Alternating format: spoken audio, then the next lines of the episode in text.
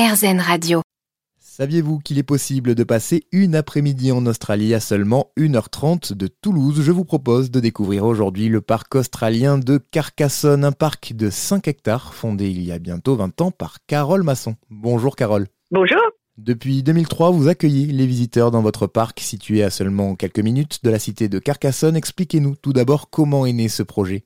Alors, cette idée est née d'une double passion, une passion pour l'Australie et une passion pour les animaux. L'Australie a une faune endémique, en fait, très, très intéressante et j'étais notamment euh, très passionnée, en fait, par le, les marsupiaux qui ont euh, euh, des caractéristiques tout à fait exceptionnelles dans le règne animal. Donc voilà, ayant visité plusieurs fois l'Australie et ayant cette passion animalière, puisque j'ai j'ai en fait fait des études en biologie animale, et voilà, j'ai allié ces deux passions et le parc australien est petit à petit est né. Le principe de ce parc, c'est donc d'emmener le visiteur en Australie. C'est en quelque sorte une immersion, c'est bien ça?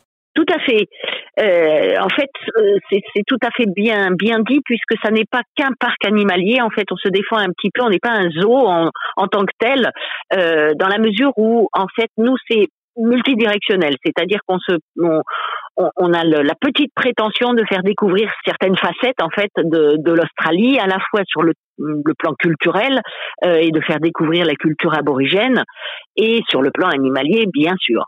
Donc voilà, on fait du boomerang, on fait du didgeridoo, euh, et puis on, on, élève des kangourous et on essaie de transmettre cette passion aussi. Mais voilà, ça n'est pas que qu'animalier.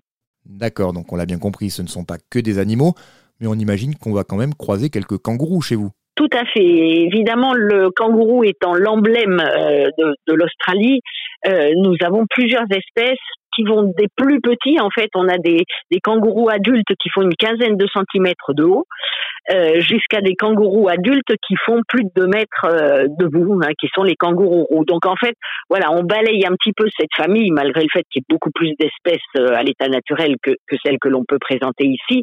Mais euh, voilà, on a une diversité et d'espèces et de couleurs, de tailles, et qui ont des fonctionnements un petit peu différents. Et au niveau des autres animaux, est-ce qu'il y a des espèces plus insolites? Alors plus insolite, euh, je sais pas s'il y a plus insolite que le kangourou parce que c'est quand même pas quelque chose qu'on croise dans nos campagnes françaises. Mais euh, voilà, après on, on a euh, on a d'autres animaux autour du thème de l'Australie, les émeux, les autruches ont été importées, ne sont pas endémiques mais ont été importées.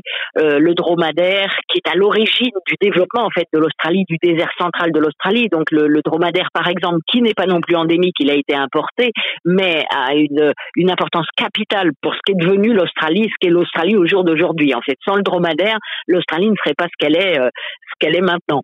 Donc voilà, on essaie autour d'animaux euh, un petit peu différents de ce qu'on voit d'habitude, de, de, de, raconter en fait l'Australie, euh, l'Australie d'aujourd'hui, comment comment on en est arrivé à l'Australie d'aujourd'hui. Votre parc a donc rouvert il y a quelques semaines pour la, pour la saison. On imagine que c'était un moment particulièrement attendu après deux ans de crise sanitaire où la fréquentation a dû être nécessairement impactée. Tout à fait, c'était un moment attendu après ces deux années compliquées et, le, le public a été au, rendez-vous puisqu'on est vraiment très très très sollicité depuis euh, depuis l'ouverture. Donc euh, donc tant mieux. C'est un parc qui euh, qui s'est construit avec nos petites mains et avec nos petits moyens. Il y a absolument rien de, de d'extérieur en termes d'investissement, etc. Donc ça veut dire que ben, la publicité ne peut se faire que de bouche à oreille ou quasiment. donc ça va doucement, mais mais sûrement. Voilà. ben en tout cas, on peut dire que la publicité est passée aujourd'hui auprès des auditeurs d'Airzen Radio. Rendez-vous sur le parc australien.fr pour trouver toutes les informations.